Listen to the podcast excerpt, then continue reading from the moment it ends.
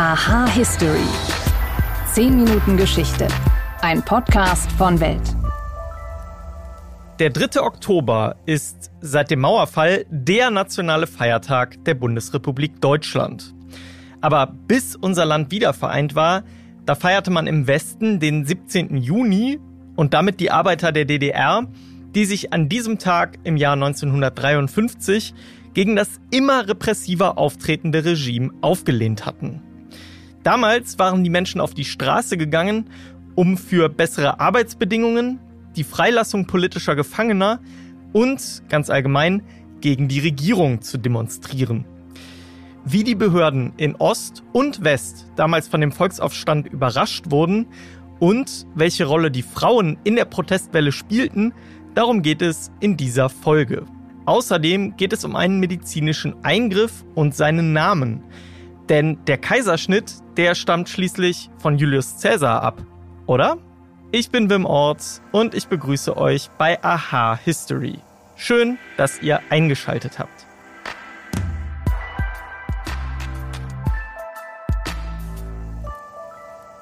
Es ist also Juni 1953. Um euch mal ins Bild zu bringen, der Krieg und die Nazi-Diktatur sind gerade mal acht Jahre her. Die Mauer, die gibt es noch gar nicht. Und vor drei Monaten ist Josef Stalin gestorben. Der absolute Herrscher über den Ostblock hinterlässt ein riesiges Machtvakuum, das auch in der jungen DDR zu spüren ist. Und genau in dieser Zeit der politischen Unsicherheiten, da kämpft die Bevölkerung des Landes mit Mangel an allen Ecken und Enden. Und die Regierung, die kämpft mit einem extrem angespannten Staatshaushalt. In diese schwierige Lage hinein senkt man den Lohn der Arbeiter, um die Finanzprobleme in den Griff zu bekommen. Und der ganze Frust der Menschen entlädt sich in einer landesweiten Protestwelle. Mein Kollege, Historiker und Weltgeschichtsredakteur Sven Felix Kellerhoff hat neue Veröffentlichungen aus dem Bundesarchiv sichten können. Mit ihm spreche ich über die fatalen Fehleinschätzungen der Regierung und darüber, wie auch der Westen von den Ereignissen völlig überrascht wurde. Hallo Sven. Hallo. Über den 17. Juni 1953, Volksaufstand in der DDR. Vieles ist bekannt, aber es gibt ja jetzt, du hast neue Quellen sichten können. Was ist an diesen Quellen neu und was ist daran besonders? Bemerkenswert ist, dass es jetzt zum ersten Mal eine umfassende Quellendokumentation gibt, die sowohl westliche wie östliche Quellen darstellt. Das Bundesarchiv hat äh, also wirklich in den untersten Registern gesucht und äh, ganz, ganz tolles Material äh, gefunden aus Ost und West und hat es in eine relativ komplexe, aber durchaus nachvollziehbare Logik gebracht, äh, teilweise chronologisch, teilweise systematisch. Und auf diese Weise gibt es jetzt die Möglichkeit, sich dem Geschehen im Juni 1953 besser zu nähern, als das bisher möglich war. Dann gehen wir mal in diesen Juni 1953 und gehen ein paar Tage vor diesen 17. Juni. Wie überraschend kam diese Protestwelle und wie hat die sich angedeutet? Diese Protestwelle kam für das Regime, für das SED-Regime völlig überraschend. Es ist ja die Situation, dass äh, Stalin äh, im März 1953 gestorben war und es nicht ganz klar war, äh, wie geht es in Moskau weiter. Deshalb war auch nicht klar, wie geht es in Ostberlin weiter.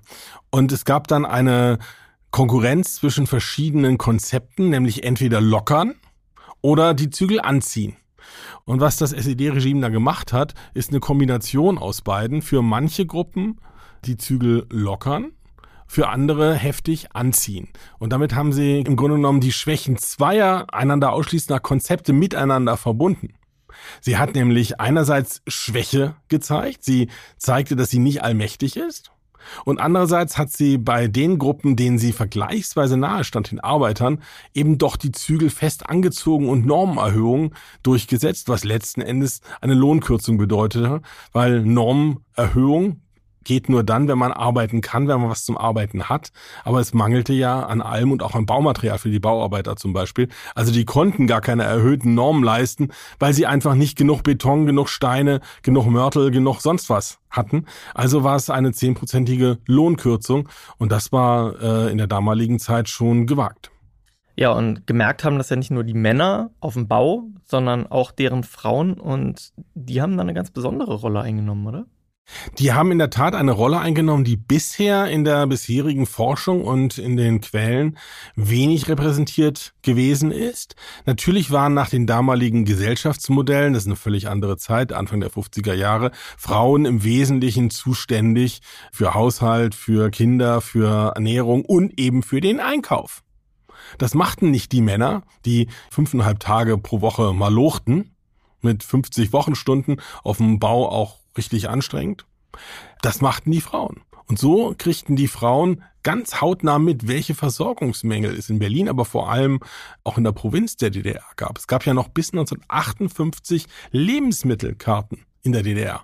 Glaubt man gar nicht. In Westdeutschland ist nach der Währungsreform der Kartenzwang unmittelbar aufgehoben worden und äh, es funktionierte. Der Markt die Marktwirtschaft ermöglicht es den Menschen, ihre Interessen auszugleichen, die Produzenten ihr äh, produziertes Gut anzubieten und den äh, Käufern dafür das Geld, das es ihnen wert war, auszugeben. So etwas funktioniert im Osten nicht, kann auch nicht funktionieren in der Planwirtschaft und entsprechend war Mangel an fast allem. Und das kriegten die Frauen zuerst mit. Und wie sehr sich die Stimmung verschlechterte, das sehen wir an vielen Stasi-Berichten äh, von Anfang Juni, in denen eben darüber gesprochen wird, äh, dass Frauen an Lebensmittelläden, äh, es waren damals noch keine Supermärkte, sondern so Tante Emma Läden oder eben HO-Laden, äh, also staatliche Läden, in denen sie in Schlangen standen und es dann zu Diskussionen kam und es hin und wieder auch mal geschubst wurde. Die Stimmung also einfach explosiv wurde. Wenn das äh, von der Stasi äh, aufgezeichnet damals ans Politbüro gegangen wäre und sie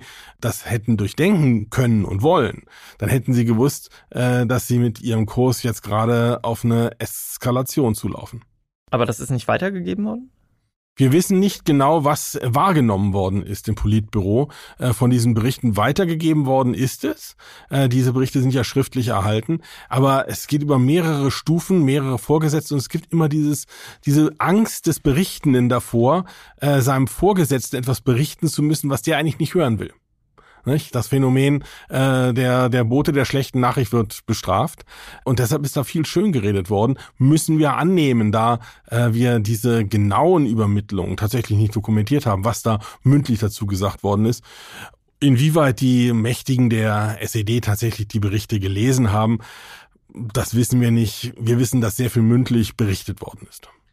Die Polizei der DDR war ja nicht zimperlich, das ist ja bekannt, aber wenn du sagst, da wurde auch geschubst und so, wie hat die Polizei in diesem Moment reagiert?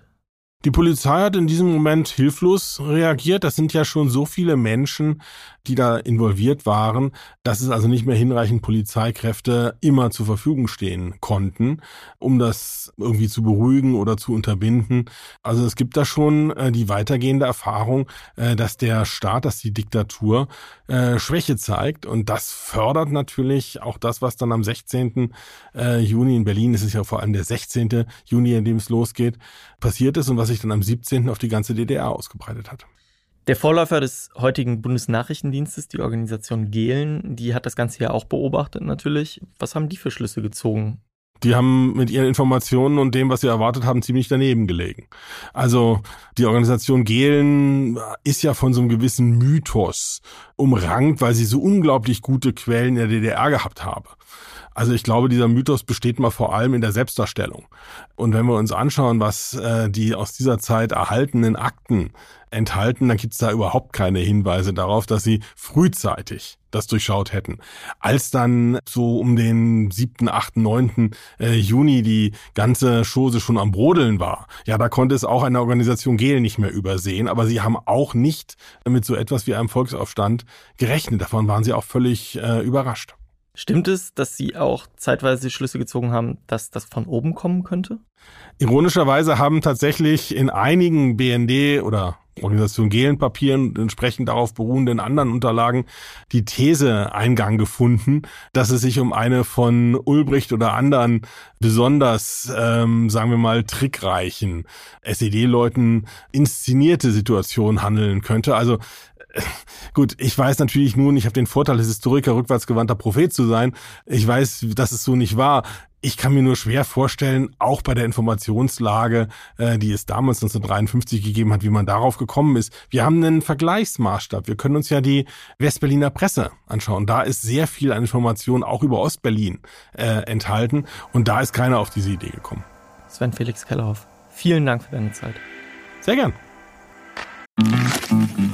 Um zu verstehen, was heute passiert, müssen wir wissen, was bisher geschah. Genau dafür gibt es unseren neuen Geschichtspodcast. Von politischen Intrigen im antiken Rom über die fanatischen Sektenführer in der frühen Neuzeit bis hin zu den großen Eroberern des mongolischen Reichs und ihren Management-Skills. Ich bin Joachim Telgenbischer. Ich bin Nils Minkmar. Und wir finden heraus, was bisher geschah, um zu verstehen, was heute passiert. Höre, was bisher geschah, überall, wo es Podcasts gibt. War das wirklich so? Mythos oder Wahrheit? Es ist eine dieser Geschichten, die von Generation zu Generation weitergegeben werden. Der römische Diktator Julius Caesar, der wurde per Kaiserschnitt geboren und die Geburtsform später nach ihm benannt. Aber, was soll ich euch sagen, beides ist falsch. Fangen wir mal beim einfachen Teil an, nämlich bei Caesars Geburt. Damals war es durchaus üblich, Kinder aus dem Bauch ihrer Mutter herauszuholen. Das war im alten Rom aber nur dann erlaubt, wenn die Schwangere bereits gestorben war. Denn es gab vor 2000 Jahren keine Prozedur, bei der die Mutter auch nur irgendeine kleine Chance gehabt hätte, einen solchen Eingriff zu überleben. Die Mutter von Cäsar, die lebte nach seiner Geburt aber noch mehrere Jahrzehnte, das ist historisch verbrieft, also muss er auf natürlichem Wege geboren worden sein. So, und wo wir das jetzt geklärt haben, schauen wir uns den Namen mal an. Lateinisch heißt Kaiserschnitt Sectio Caesarea. Der Name stammt also auf den ersten Blick von der Kaiserlichkeit des Eingriffs ab. Allerdings hat das Ganze mit Julius Caesar überhaupt nichts zu tun. Denn zum einen bedeutet das Wort schneiden auf Lateinisch cadere, ist also vom Sound her überhaupt nicht so weit weg. Und zum anderen hießen die Kinder aus Kaiserschnitten in dieser Zeit ebenfalls ähnlich, nämlich Caesones. Es spricht also vieles dafür, dass der Name im Nachhinein und in Verbindung mit der Sage von der angeblichen Geburt Cäsars an den großen Feldherrn angepasst wurde. Und das, obwohl es eigentlich gar keine Verbindung zwischen dem Diktator und der Geburtsform gibt. Julius Caesar mag also nicht auf natürlichem Wege gestorben sein, geboren ist er es aber ganz sicher. Und ganz sicher gibt es auch wieder eine neue Folge von diesem Podcast.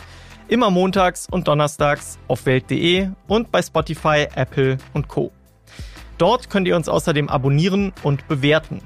Und wenn ihr Fragen habt oder mir mal eure Meinung sagen wollt, dann schreibt uns an history@welt.de. Danke euch fürs Zuhören und bis zum nächsten Mal.